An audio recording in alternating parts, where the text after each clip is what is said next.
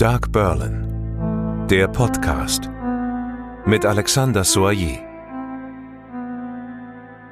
Herzlich willkommen zur zweiten Podcast-Folge zur Hörspielreihe Dark Berlin. Acht Hörspiele gibt es. Wir werden uns einige Male treffen und über die einzelnen Fälle, über die einzelnen Hörspielfolgen sprechen. Im Studio, in den Fritz-Ton-Studios, Sabine Hinrichs, Regisseurin, Peter Minges, Produktionsleiter und Johanna Schmidt, Autorin der Hörspielreihe. Hi. Hallo. Hallo. Hallo. Hi. Wir sind im Grunde beim zweiten Fall angekommen, der Fall Trautmann. Und wir sind jetzt erst zeitlich gesagt in den 1920er Jahren, äh, die eigentlich die goldenen 20er Jahre sind, aber die goldenen sind bei euch nicht wirklich so deutlich. Da geht es eher um Brutalität, um die dunklen Seiten Berlins, um die dunklen Seiten dieser Stadt. Vielleicht hören wir am besten einfach mal kurz in die Folge rein, um mal so einen gewissen Eindruck zu bekommen. Und ich glaube, es ist auch relativ deutlich gleich, äh, worum es da geht. Nicht ich krieg, krieg keine Luft. Lass mal. Mach. Du, du, du drückst mal die Kehle zu. Auf. Bitte. Ja, eine mörderische Szene natürlich im Fall Trautmann. Worum geht es in dieser Folge? Johanna. Um einen Doppelmord an Mutter und Tochter. Ähm, ich weiß jetzt immer nicht, wie viel ich denn verraten kann, darf, soll. Ähm, Doch, natürlich schon ein bisschen einfach. Oder zumindest zum, die Hintergründe dieses Falls. Warum ist der ausgewählt worden? Was ist das Spannende und worauf kann man sich da freuen? Oder worauf kann man Angst, wovor kann man Angst haben? Ja, Freude ist vielleicht der falsche Begriff dafür, aber. Ja. Ich meine, ausgewählt wurde er natürlich schon aufgrund der Brutalität, die in diesem Fall vorkommt. Also wir haben alle Fälle sind irgendwie brutal. Äh, und ich will die auch gar nicht jetzt gegenüberstellen, sagen, der ist brutaler als der, also lassen wir den weniger brutalen raus. Aber der fällt hier schon. Der fällt hier sehr besonders raus, dieser Fall, weil er äh, in einer Person, in diesem, in diesem Wachtmeister Gerd, äh, eigentlich wirklich eine verlorene Generation zeigt. Also der Mann war damals 22, 23 sowas, also ein blutjunger Mensch, der äh, aus dem Krieg nach Hause kam, aus dem Ersten Weltkrieg, impotent war. Äh, durch den Krieg, durch den Krieg, äh, impotent geworden, nicht Impotent geworden durch den Krieg, genau, kokainabhängig. Äh, und es kam noch etwas dazu, dass er wohl im Krieg hat, ist ihm ein Buch in die Hände gefallen zum Thema Nekrophilie. Das heißt also Sex mit Toten, Geschlechtsverkehr mit Toten. Und das hat ihn richtig, um in der heutigen Sprache mal zu bleiben, angefixt. Das wollte der unbedingt machen. So. Und so haben wir ihn, und, aber in Wirklichkeit ist er, wenn man das auch, wenn man den Fall liest, es ist eine völlig verlorene Figur, eine hochdramatisch, tra tragische Figur nicht dramatisch hochtragische Figur. Und das hat uns dann schon gereizt, auch diesen Fall zu nehmen. Und durch die beiden Frauen, die vorkommen, also Mutter und Tochter, wird nochmal diese, das Elend, die Armut der Menschen auch nochmal gezeigt und in welche Situationen die geraten sind, weil sie natürlich auch, um, um, um, um Alkohol zu kaufen, haben sie ihren, ihren, ihre Körper verkauft. So. Und, äh, und plötzlich haben diese beiden Kräfte sich getroffen. Also dieser Gerd und diese beiden Frauen. Und das ist natürlich am Ende ist das grauenvoll zu Ende gegangen. So. Das war die beiden Frauen, die beiden Frauen sind natürlich in dem Fall die Opfer. Ähm, der Täter, Kriegsheimkehrer, traumatisiert. Man taucht natürlich mit diesen Schicksalen wirklich in diese Zeit ein. Macht das auch den besonderen Reiz aus, Johanna?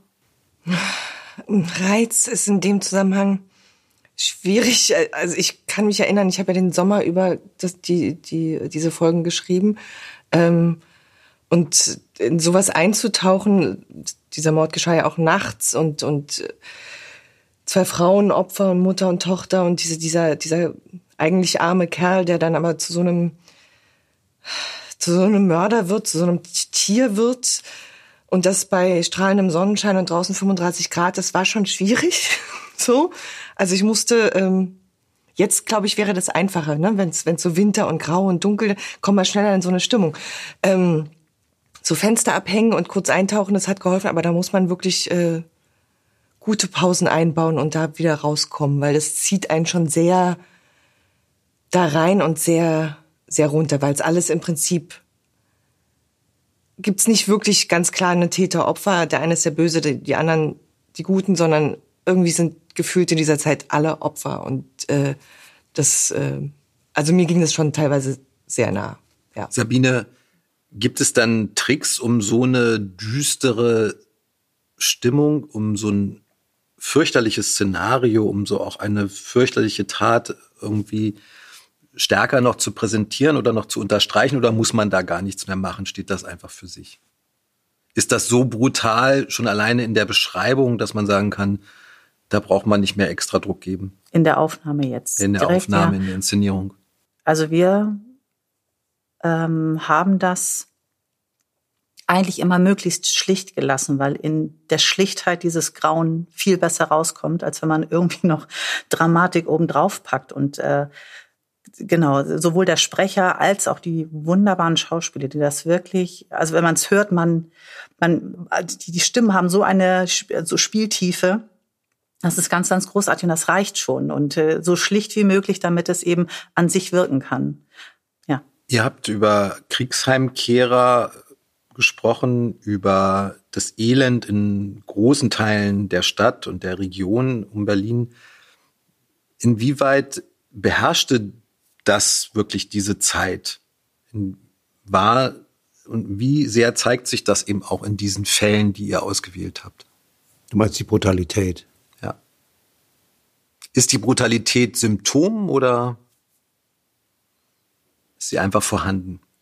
Ich glaube, die gehörte damals zum Teil auch zum Alltag. Also die haben in Verhältnissen gelebt. Also wir haben das ja auch auf den Fotos gesehen, die wir im Archiv auch, mit fotografiert haben. Man guckt drauf und sieht eine, eine Szenerie, wo ein toter Mensch mit ähm, abgebildet ist. Und ähm, das ganze Szenario drumrum ist so elendlich ähm, runtergekommen, ähm, dreckig, auf, also mit rudimentärer Ausstattung ähm, geflickt, dass man denkt, oh, also was sind wir heute geschützt und behütet im Verhältnis wie damals Menschen, also und das war der ganz normale Alltag, da hat sich niemand drüber mokiert, sondern die haben einfach so gewohnt, wie auch mit diesen Schlafgängern, ne, die dann in die Wohnung ähm, tagsüber sich einfach hingelegt haben, morgens wieder aufgestanden und arbeiten gegangen sind oder nachts im Wechsel, wie auch immer. Ähm, und äh, äh das hat einfach, glaube ich, auch zum Alltag gehört. Da hat man, wenn man äh, irgendwas wollte, sich mit Ellbogen durchgesetzt und ist auch mal brutal geworden, so stellt es sich dar, für uns jedenfalls jetzt, wenn wir drauf gucken. Ähm, und deswegen glaube ich nicht, dass die Leute das damals, oder ich weiß es nicht, aber ich stelle mir das so vor, dass es damals gar nicht so präsent war, diese Brutalität. Eher, dass wir heute aus unserer Komfortzone aus da ganz anders drauf gucken. Ja, war das eine grauere, rohere Gesellschaft? War da, gab es da mehr Morde, gab es da mehr Gewalt, mehr Verbrechen als heute? Da bin ich mir gar nicht so wahnsinnig sicher. Nee, das glaube ich nicht. Ich, glaub, ich glaube nicht, dass es mehr Verbrechen gab. Ich glaube, jede Zeit, also wir leben, in jeder Zeit gibt es prekäre Verhältnisse. Und natürlich ist es so, wenn man Berlin in der damaligen Zeit sieht, ich glaube, die Industrialisierung war jetzt gerade mal so 40, 50 Jahre her. Und alles strömte natürlich aus den Dörfern in diese Stadt, in diese wirklich beengten Zustände. Äh, da braucht man nur mal im Internet einzugeben, Berlin 20er Jahre Wohnsituation. Das ist schon ziemlich gruselig. Ähm, in, in, in, in Kreuzberg, Neukölln, ähm, vier, fünf Hinterhöfe, Dunkelheit, Menschen, die zu fünft in einem Zimmer gewohnt haben oder mehr oder weniger gehaust, die dazu eben noch, weil du gerade sagtest, Schlafgänger, die ihre Betten vermietet haben. Äh, es gibt Fotos, wo Leute ein Schwein in ihrer Wohnung hatten. Einfach so, das war Schlachtvieh, haben sie in ihrer Wohnung gehalten. Äh, jetzt, jetzt denkt man, oh Gott, was ist das alles furchtbar? Ja, das ist furchtbar, das ist schrecklich. Ähm, natürlich, wir haben heute auch prekäre Verhältnisse. Aber damals war das wirklich sehr, sehr extrem. Die sanitären Verhältnisse alleine waren ja nicht so wie heute. Also ich kann mich erinnern, ich bin ja 72 nach Berlin gezogen, das erste Mal, und hatte auch eine Wohnung mit einer Toilette eine halbe Treppe tiefer, kein fließend warmes Wasser. Also es war, wenn ich das mal so übertrage, 50 Jahre vorher, da haben in dieser Wohnung, wo ich alleine gelebt habe, waren da fünf Leute drin. So, also das war schon heftig, hart, brutal und natürlich auch entstand da Aggression, weil die Leute oft dann in so einem beengten Raum, wenn die ja aggressiv, die haben ja gar keinen Freiraum spielt der Alkohol vielleicht noch eine große Rolle, dass die natürlich viel getrunken haben. Also ich will diese Menschen von damals nicht schlecht reden oder so, aber die Situation war schon ziemlich übel, muss man sagen, ja. Bei Berlin habe ich in dieser Zeit, 1920er Jahre, habe ich immer diesen Eindruck, dass es ein ganz spezielles Zeitfenster ist. Einerseits das, was du auch angesprochen hast, diese Hoffnung, diesen Traum, schon diese diese Wünsche oder dieses Sehen der goldenen Zwanziger, äh, dieses Ausleben können, dieses in die Stadt wollen, dann andererseits Tod und Verderben buchstäblich und äh, wirklich ganz äh, praktisch äh, nach dem Krieg, nach der spanischen Grippe und andererseits schon dieses Aufkommende des Nationalsozialismus.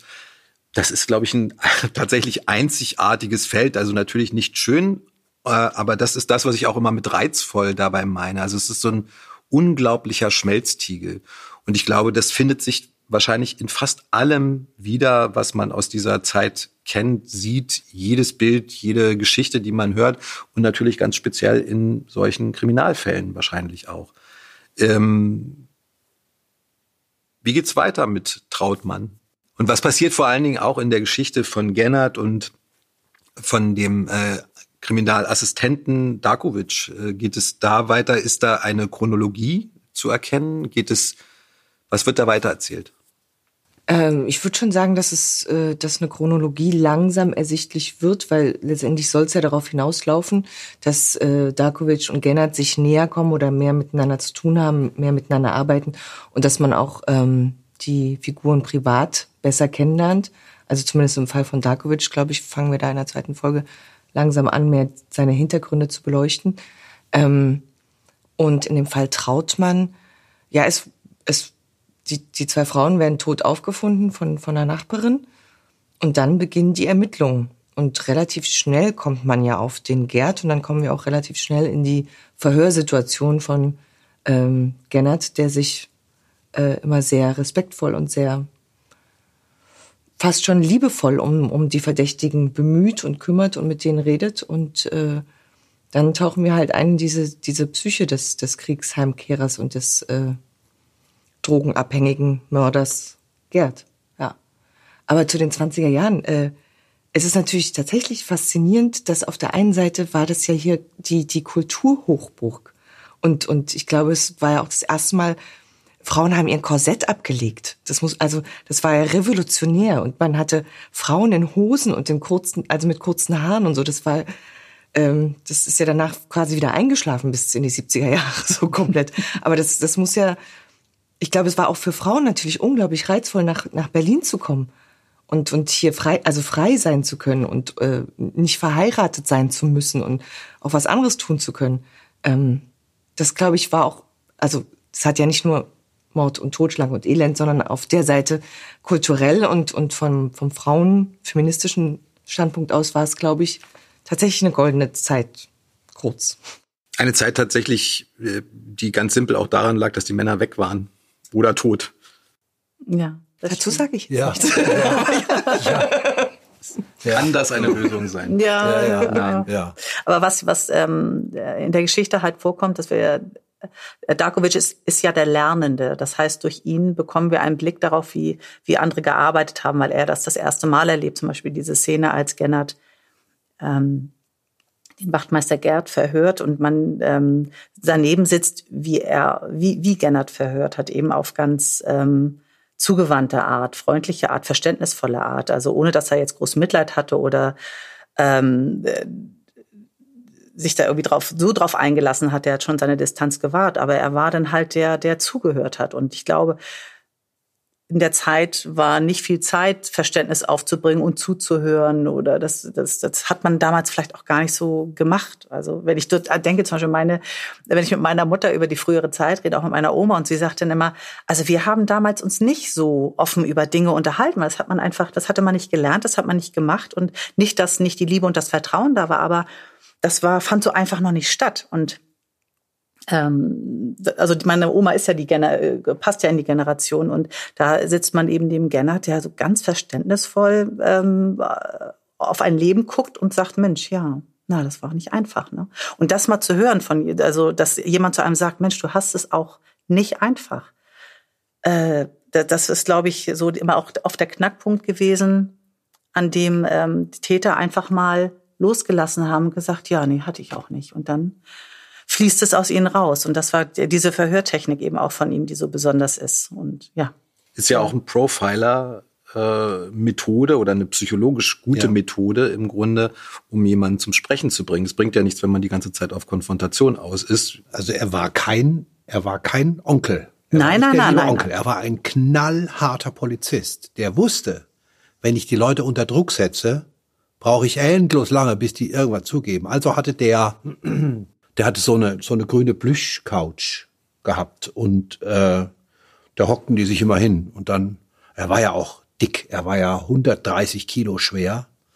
Äh, und dann hat er die Leute da immer hingesetzt, also die Verdächtigen. Und dann hat er immer, hat er immer seine Sekretärin gerufen, sagte, bringst du mal eine Bockwurst. Dann haben die über Bockwurst gebracht und gab's mal Stepperken, gab's auch mal. Und dann hat er mit denen geredet und hat die sehr sanft behandelt im Grunde genommen. Er hat die nie unter, also ich weiß nicht, ob er sie je unter Druck gesetzt hat, wird er auch gemacht haben. Aber seine, seine Technik, also die Art und Weise, wie er verhört hat, war Mittel, immer Mittel zum Zweck. Und nicht, weil er so ein netter Mann war. Dann hätte der nie einen Fall, aufgeklärt.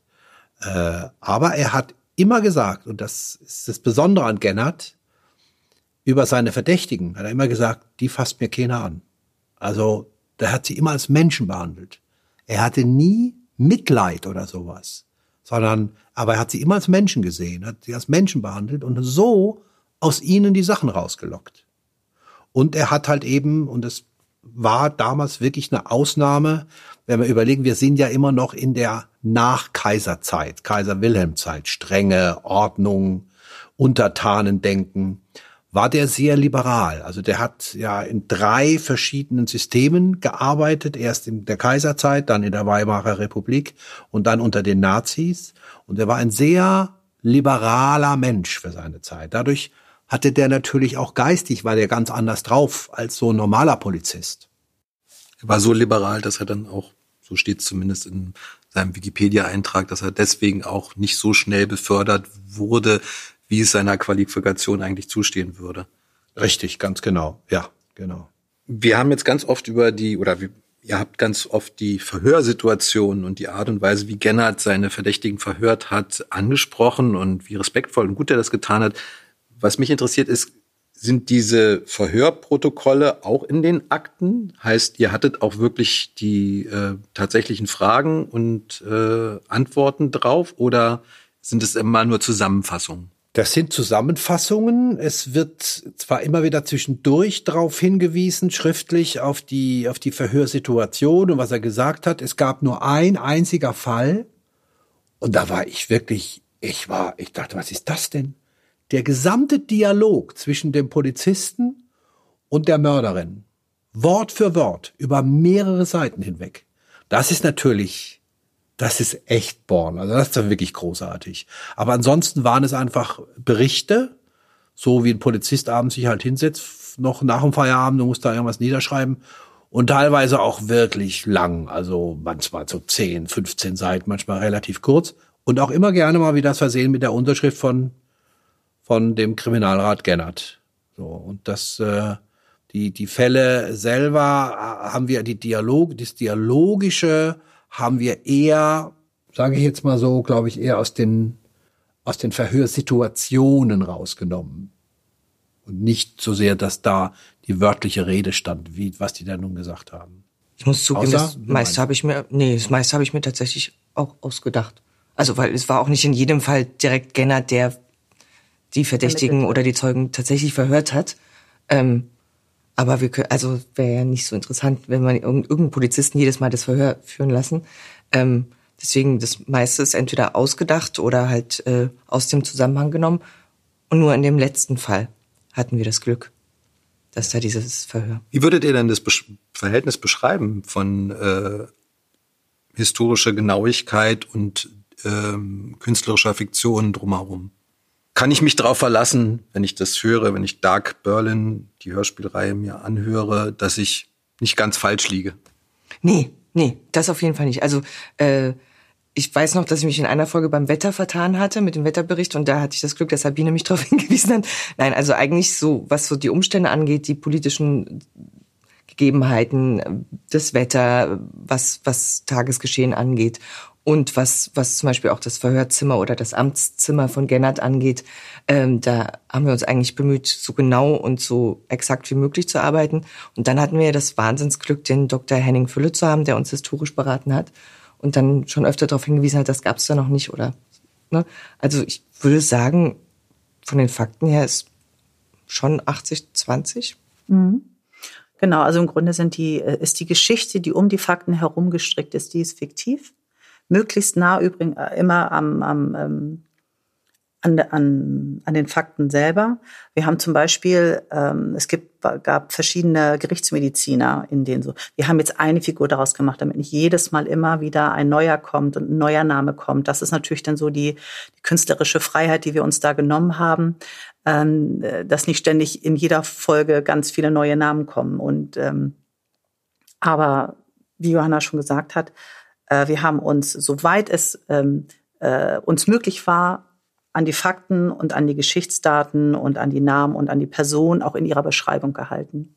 Also man kann sich darauf verlassen, dass es eine, eine Widerspiegelung der Zeit ist, dass die Fälle so, wie wir sie darstellen, tatsächlich so passiert sind.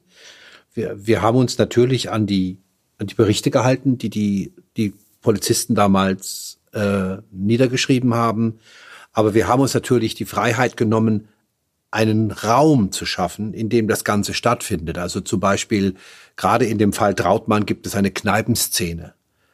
Die hat natürlich so nicht stattgefunden, weil wir erfahren ja nicht dabei, aber die hätte so stattfinden können mit den Dialogen und so weiter. Das ist, also wir benutzen einfach historische Figuren, bringen sie in ihr Umfeld und erzählen aber natürlich drumherum noch eine Geschichte. Aber die Fälle selbst, da kann man sich hundertprozentig drauf verlassen, dass die genauso abgelaufen sind. Und ich bin sicher, dass die Polizisten damals es auch genau akkurat so aufgeschrieben haben. Also das Crime is true. The, the crime, ja, crime is true. Wir haben übrigens eine interessante Geschichte, weil du gerade gesagt hast, dass wir diesen Dr. Störmer und dieser Dr. Störmer war der Gerichtsmediziner. Den gab's wirklich. Und ähm, ein, es war ein Schauspieler hier, der Henning Kober. Und dann haben wir am Ende der Aufnahme festgestellt, durch ein Gespräch, dass der wirklich Mediziner mhm. ist. Also äh, der, der, der Schauspieler selber ist Arzt. Ja, der genau, Dr. also mehr geht nicht. Ja. So echt seid ihr. Ja. So, so echt, seid ihr. Ihr habt auch genau. Mörder nur mit echten Mördern. Nein. Ja, ja, richtig. Mörder nur mit echten Mördern. Genau. Ich würde sagen, wir sind am Ende unserer zweiten Podcast-Folge und ich wünsche unglaublichen Spaß. Nein, um Gottes Willen. Ich wünsche tatsächlich viel Spannung, gerade bei diesem Fall, der wirklich ein bisschen an die Nieren geht, kann man nicht anders sagen, der Fall Trautmann. Und freue mich auf ein Wiedersehen, möglichst bald im nächsten Podcast. Dankeschön. Dankeschön. Dankeschön. Vielen Dank. Das Hörspiel Dark Berlin kann man in allen Online-Bookshops erwerben.